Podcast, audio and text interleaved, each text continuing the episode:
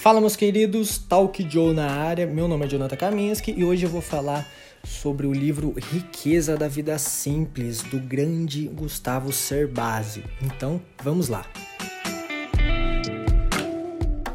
A Riqueza da Vida Simples de Gustavo Cerbasi, um baita professor no ramo de finanças e também um baita exemplo de ser humano, é um livro que vai tratar sobre o equilíbrio que deve haver entre uma vida de lazer e uma vida econômica.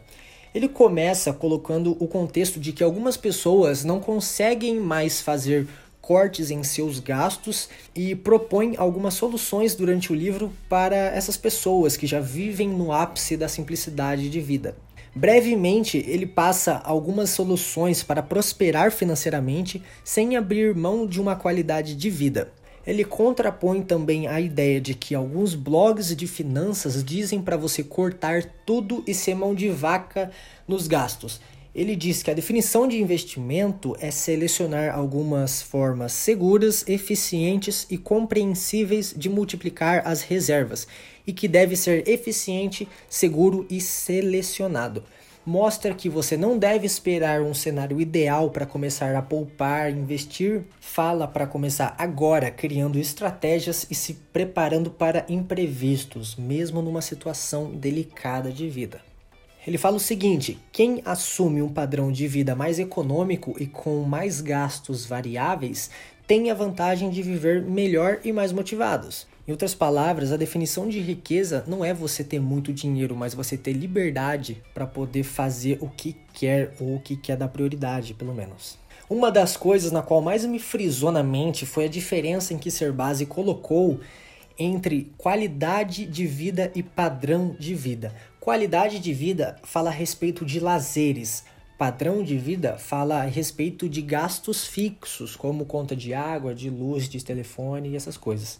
A questão não é você anular a sua qualidade de vida, que são os lazeres, para economizar o máximo possível, e sim você minimizar o seu padrão de vida, mantendo um equilíbrio entre economizar e também aproveitar a vida. Você não deve ser consumista, mas também não deve ser mesquinho.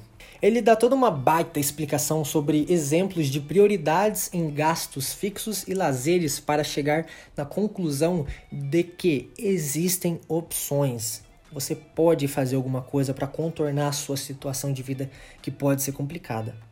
Ele diz que não se deve dedicar todos os esforços para poupar, pois isso será desgastante e desanimador com o tempo, né? E ele explica o porquê não funciona fazer planos a longo prazo e somente esperar que vai dar tudo certo. E ele fala também sobre a solução disso, que é criar objetivos intermediários para suprir o desânimo da espera longa. Ele fala o seguinte: conquistar um grande sonho não deve ser resultado de privação, mas sim de construção.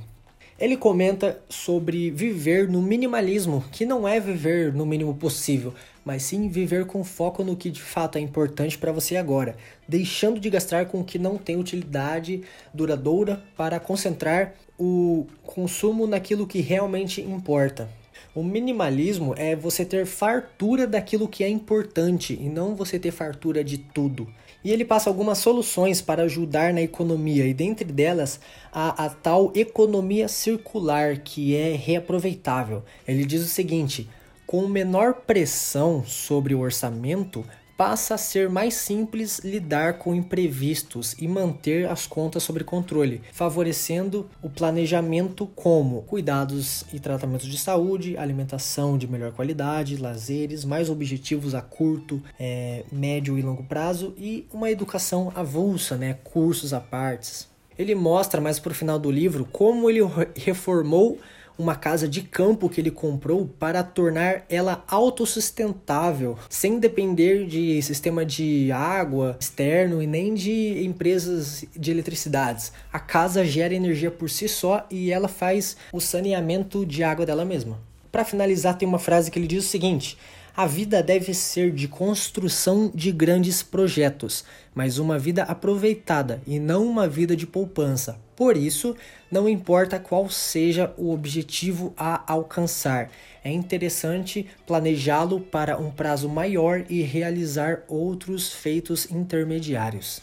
E eu achei muito incrível a maneira como ele aborda a vida simples e como você pode aproveitar ela se dando luxo também de lazeres sem necessariamente ter que cortar todos os gastos da vida. E enfim, é isso. Meu nome é Jonathan Kaminski. Se você não me segue nas redes sociais, meu usuário é Joe Kaminski. De vez em quando eu posto uma coisinha ou outra lá no Instagram. E é isso daí. Valeu, falou!